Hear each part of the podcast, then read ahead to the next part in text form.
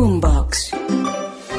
La verdad, este ministro de Defensa ha sido un desastre. Yo no sé si para los intereses de Petro, de debilitar a nuestras fuerzas militares, ha sido un éxito. Si el futuro de la sargento, de su hija y de su niño depende de Danilo Rueda, pues pongámonos a rezar.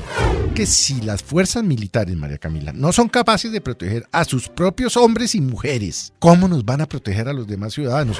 Todo es un contrasentido, todo es un sainete. El país manga por hombro, el orden público manga por hombro. Y el presidente, bien, gracias. Aquí comienza el Zuletazo. Otra vez con un protagonista, el ministro de Defensa, que repite, termina la semana en medio de una polémica porque escuche Felipe si le parece lo que dijo desde Buenaventura del secuestro cometido por la guerrilla del ELN a la sargento Karina Ramírez y sus dos hijos. Lo que digo es que ella sola con sus hijos en su vehículo, conduciendo, desplazándose en una zona en la que en todo caso se sabe de la presencia del Ejército de Liberación Nacional, ese es un acto de imprudencia. ¿Qué tal, Felipe? Dice el ministro que no hay que dar papaya, palabras más, palabras menos. No, es todo lo que dice el ministro es de una inconsistencia, es decir, a toda prueba, porque entonces ahora resulta que una sargento que estaba en Tolemaida, en eh, Melgar, en el departamento de Tolima. Le dan la orden de trasladarse a Arauca. La orden. No le estaban pidiendo un favor ni se iba de vacaciones. No le dan con qué irse, porque se demoran entre tres y seis meses para pagarles el traslado. Se va con su niña y con su niño menor autista él y la secuestran. Seis años, ¿no? Seis años el niño. La secuestran aparentemente en Arauca y según se sabe, se la llevaron para Venezuela. Eso no está confirmado. Y entonces, ahora salió el ministro de Defensa a decir que fue una imprudencia. Y después trató de decir que no había dicho lo que sí dijo, porque es que el ministro de Defensa dice y se desdice. Pero la verdad es que si las fuerzas militares, María Camila, no son capaces de proteger a sus propios hombres y mujeres, a sus 420 mil personas que tienen allí, que son héroes de la patria en un país que está en guerra. ¿Cómo nos van a proteger a los demás ciudadanos? Uno y dos. Y es que definitivamente acepte, señor ministro, que Colombia ya tiene zonas vedadas en donde no puede pasar nadie.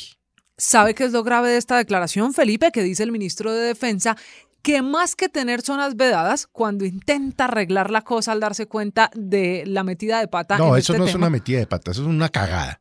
Él intenta decir que no hay zonas vedadas, que Ah. el problema es que hay que ser responsables y yo quiero saber su opinión porque el ministro termina comparándose con la sargento Ramírez. Dice Ah. que si él, Iván Velázquez, se va a una zona donde sabe que está la guerrilla sin su esquema de seguridad, cualquier cosa puede pasar y es un acto imprudente. ¿Es comparable No, el pero- ministro de Defensa Pero con por, la sargento? Por supuesto que no. El ministro de Defensa debe tener un esquema sólido, fuerte, de no sé, 10, 20, 30 personas. Por ahí pasó, creo yo. Ba- No lo sé, yo no conozco el número exacto y no es comparable entre lo que él representa como ministro y la sargento, que obviamente pues es, es eh, una suboficial del ejército colombiano. Y no es comparable en esos términos que el ministro pone. Y es que eso es de una estupidez supina. Eso es exactamente la misma estupidez que en su momento dijo Clara López, cuando dijo, es que no es lo mismo chuzar una sirvienta que unos magistrados de la corte. A propósito del caso de Laura Sarabia, Ah, sí, señor. es correcto. Entonces dicen una cantidad de bobadas y de sandeces, pero además tampoco tienen un lenguaje claro.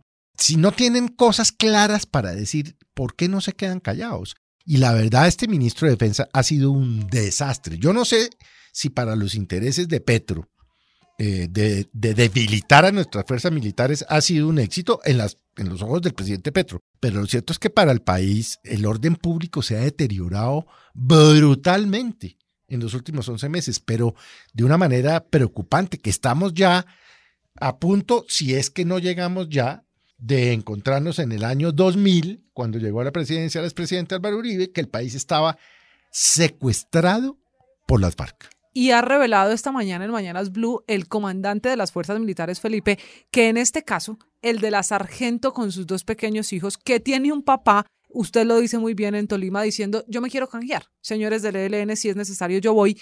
Dice el eh, comandante de las fuerzas militares, el general Giraldo, que ya hay una operación o por lo menos una mediación en curso y que este caso está en manos del alto comisionado para la paz, Danilo eso, Rueda. Eso es lo peor que le puede pasar a uno. Si el futuro de la sargento, de su hija y de su niño eh, depende de Danilo Rueda, pues pongámonos a rezar, porque Danilo Rueda es un personaje extraño, sombrío, enigmático, eh, no sé qué tan eh, no mitómano sea, para no decirle mentiroso, ¿no?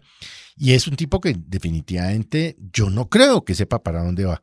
Y si esto está en manos del señor Danilo Rueda, que entre otras cosas esta mañana lo oímos decir que qué raro que la última vez que vio, para mezclar temas, al señor Márquez. A Iván Márquez. Sano. ¿Cómo lo pudo ver sano si se murió en teoría, por lo que sabemos, de las heridas que tuvo en agosto del año pasado? Todo es un contrasentido, todo es un sainete. El país manga por hombro, el orden público manga por hombro y el presidente, bien, gracias porque no ha hablado Felipe de este caso, él que está por llegar a este Buenaventura.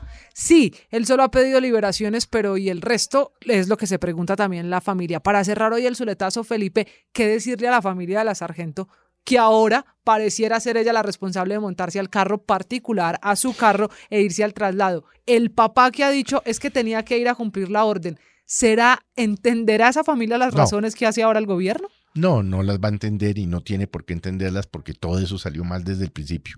La verdad, lo, que, lo único que le podría decir uno a la familia de la sargento es que tiene la solidaridad de los colombianos, que no les quepa la menor duda. Pero eso no es suficiente para que vuelva al seno de su familia sana y salva con sus niños. Este es el Zuletazo.